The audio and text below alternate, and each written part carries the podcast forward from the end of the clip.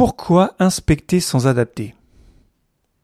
Dans cet épisode, on va voir que même si on a des éléments qui sont transparents, si on inspecte mais qu'on n'adapte rien ensuite, ben, on est peut-être en train de perdre notre temps finalement. Le podcast Agile, épisode 225. Abonne-toi pour ne pas rater les prochains et partage-le autour de toi. Profite toujours d'un code de réduction de 10% pour le super jeu Totem et rejoins la grande étude sur les équipes agiles via le code et le lien que je te mets dans la description de cet épisode. N'hésite pas à venir me parler de cet épisode ou d'autres épisodes passés directement dans mon serveur Discord et sur Twitch le mercredi et le jeudi à 17h35. Merci pour ta confiance et bonne écoute.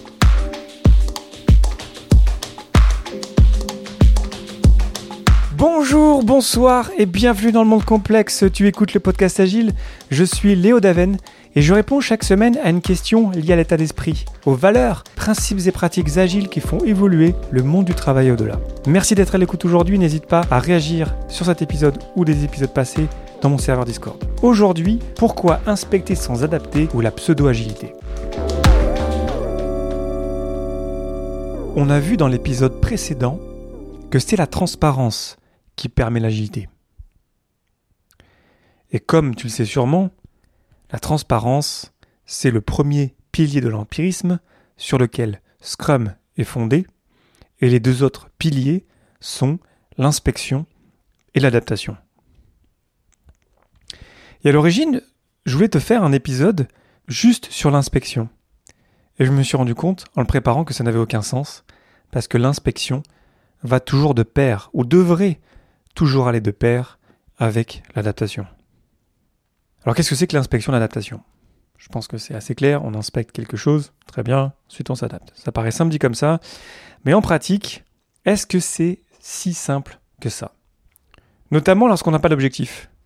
Pas d'objectif du produit, pas d'objectif de sprint. Comment est-ce qu'on fait pour inspecter un incrément, ce qui été terminé pendant la revue du sprint, sans pouvoir se comparer à quelque chose qu'on avait décidé ensemble, un objectif sur lequel on a travaillé ensemble. C'est souvent ce qui se passe dans les équipes où il n'y a pas d'objectif de sprint, c'est qu'on fait une revue, mais voilà, on a terminé des trucs, mais on se raccroche à rien. Il n'y a pas de d'éléments plus lointains, plus grands que nous. Un objectif englobant, soit pour le sprint, soit pour une série de sprints, qui va nous permettre de nous raccrocher à quelque chose qui nous rassemble. Parce que les tâches précises, les histoires d'utilisateurs, les bugs, etc., ça, c'est pas inspirant en soi. Par contre, un objectif qu'on a déterminé ensemble, parce que l'objectif du sprint, on le détermine tous ensemble, avec toute l'équipe Scrum, c'est évidemment bien plus inspirant, bien plus motivant. Et ensuite, on peut s'y comparer. Ensuite, on peut se rendre compte est-ce qu'on y est arrivé ou pas.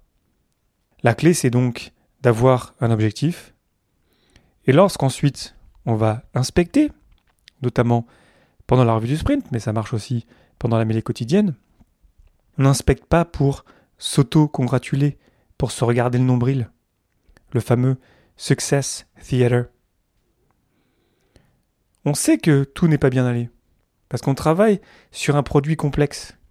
Et de par sa nature, un produit complexe, un projet complexe, bah, il y a des choses qui ne sont pas bien passées. Donc on se dit les choses, on est honnête, on accepte la complexité ambiante.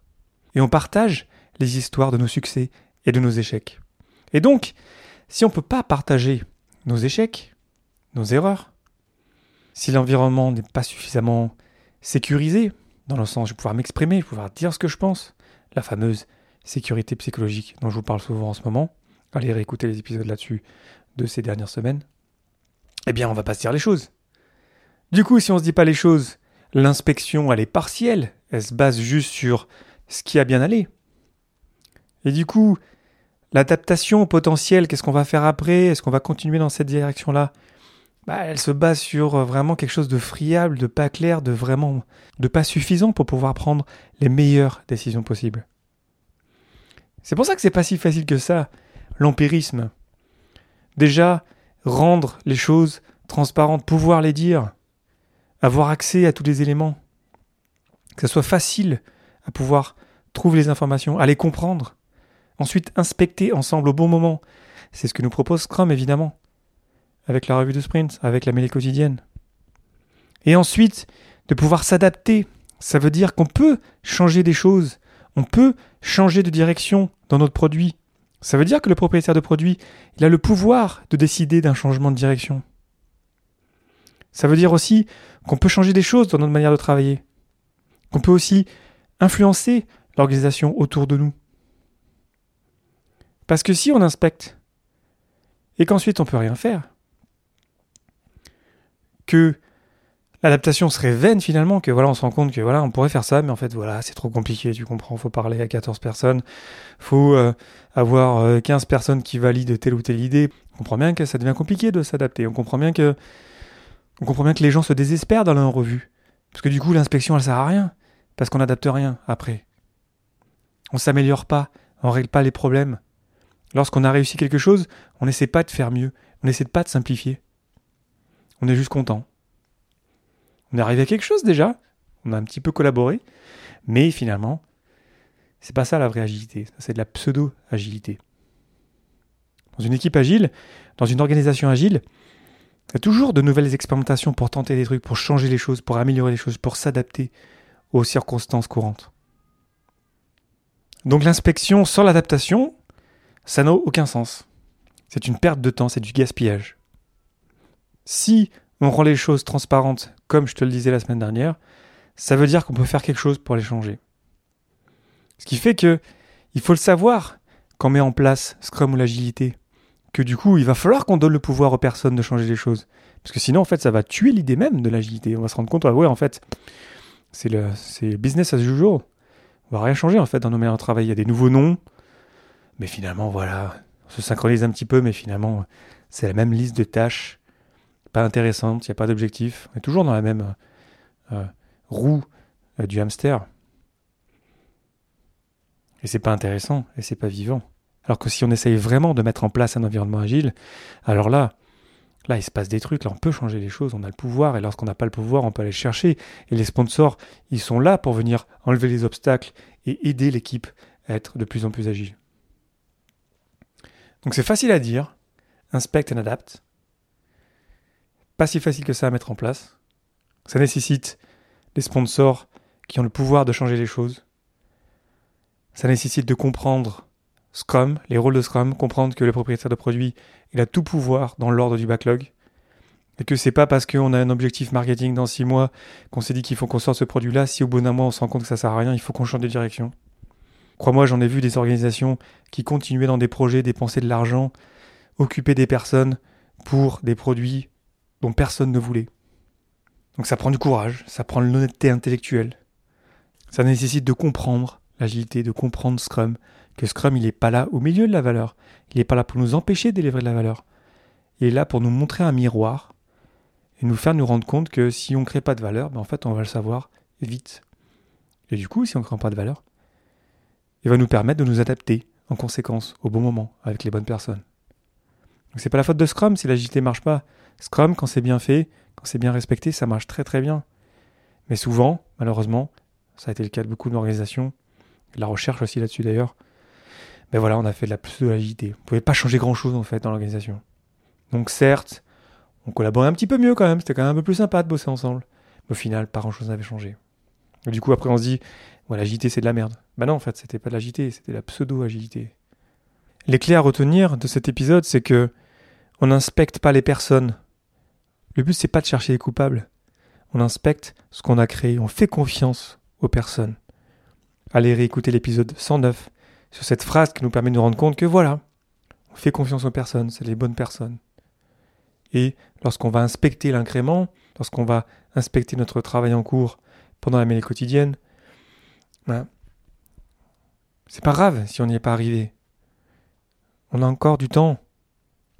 On va être protégé par la boucle de rétroaction de Scrum, qui fait que, au pire, on va perdre un sprint ou deux, mais au moins on va apprendre quelque chose de ça. On va avoir le temps avec la rétrospective du sprint, d'apprendre de ça et de ok changer des choses pour pouvoir s'améliorer, s'adapter. Donc c'est pas à propos des personnes. Ça sert à rien de blâmer les personnes. Par contre, inspecter et regarder les choses en face, la réalité en face, bah, c'est vers ça que Scrum nous amène. Scrum va pas régler nos problèmes. Il va les rendre visibles. Et après, c'est à nous de nous adapter pour régler ces problèmes-là. Maintenant, si on ne peut pas changer grand-chose dans l'organisation, ça va vite péricliter. Ça va vite devenir pas très intéressant. Ça va vite devenir une perte de temps. Donc pourquoi inspecter sans adapter? Ben, Pour commencer peut-être avec l'agilité en vrai. Parce que ce, dont je parle là, c'est quand même pas si simple que ça. C'est une notion un petit peu avancée quand même. Et puis c'est normal qu'on ait un réflexe de chercher les outils d'abord, dire on va commencer avec Scrum, puis on se rend compte en fait, ah oui, il faut changer les trucs, puis en fait on peut pas vraiment, on n'a pas les droits, on n'a pas les accès, on n'a pas les bonnes personnes. Mais au moins on s'en rend compte. Donc n'appelons pas ça de l'agilité. Si on, inspecte mais on n'adapte pas, ben arrêtons d'inspecter, arrêtons de renommer les rôles sans prendre en compte les responsabilités qui vont avec, et regardons les choses en face, quoi. Parce que sinon, on abîme l'idée même de l'agilité et de Scrum. Et, j'en vois, moi, des personnes qui ont, fait du pseudo-agile. Lorsque je parle avec elles, elles se rendent compte, mais attends, mais tu me décris un truc là, Léo, là, mais moi, j'ai vraiment l'impression de découvrir un truc de zéro, là. Donc respectons ça, respectons les idées. La connaissance, elle est disponible gratuitement partout sur Internet. C'est pas comme si c'était quelque chose qui était vraiment hors de portée. Donc soyons, soyons respectueux de ça. Parce que inspecter sans adapter, c'est frustrant en fait. On voit bien que ça sert à rien. Les, gens sont intelligents. Hein. Ils se rendent bien compte que ça sert à rien d'aller en revue. On ok, bon, on a fait ça, cool, tout va bien. Salut, ciao, bye, euh, dans deux semaines. Non, c'est pas vivant, quoi. C'est pas de l'agilité, c'est pas quelque chose d'intéressant, c'est pas. C'est triste en fait. Mais ça reste possible de changer les choses à son niveau, de dire attends, bah tiens, on n'a pas d'objectif de sprint si on essayait avec un objectif de sprint. Puis au début, il est peut-être pas bien écrit, mais le deuxième il est un peu mieux, le troisième il est encore mieux. Et d'un coup, on se retrouve avec un vrai objectif, et là on sent la différence d'avoir un objectif. Et là on se rend compte que la revue elle a beaucoup plus de sens avec un objectif. Et ensuite on se dit, mais c'est quoi la vision produit? C'est quoi l'objectif du produit? Pourquoi est-ce qu'on crée ce produit-là? C'est qui les utilisateurs? Etc. etc. On tire le fil jusqu'à se rendre compte en fait que, ah peut-être en fait on peut créer quelque chose d'intéressant pour les utilisateurs. Et on va leur parler, et on les intègre même, par exemple, à la revue du sprint. Et là, on se rend compte qu'en fait, ouais, on, sert des personnes qui ont un besoin, qui ont un problème. Et là, là c'est là où la magie de l'agité, en fait, finalement, opère. C'est lorsqu'on se rend compte qu'on peut vraiment changer les choses et qu'on sert une cause qui vaut le coup d'être servie.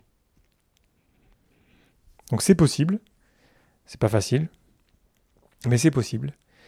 Et il y a bien évidemment plein de gens qui en parlent, plein de conférences dans lesquelles on peut prendre plein d'inspiration pour peut-être arriver dans son environnement, dans son équipe, et se dire tiens, si on lançait telle ou telle expérimentation pour démarrer, et sortir petit à petit de la pseudo-agilité pour finalement commencer à sentir la magie de la collaboration, la magie de la réflexion en groupe, la magie de l'amélioration continue. N'hésite jamais à me partager du feedback, je suis friand de feedback. Tout retour et bienvenue, n'hésite pas à rejoindre mon serveur Discord pour m'écrire directement, même publiquement dans le canal podcast. L'idée c'est de partager, l'idée c'est d'échanger. Viens en discuter avec moi aussi sur Twitch le mercredi ou le jeudi à 17h35. Et puis n'hésite pas aussi à partager cet épisode autour de toi à quelqu'un que ça pourrait éventuellement inspirer peut-être à passer de la pseudo-agilité à la vraie agilité. Merci infiniment pour ton attention et tes réactions. C'était Léo Daven pour le podcast Agile et je te souhaite une excellente journée et une excellente soirée.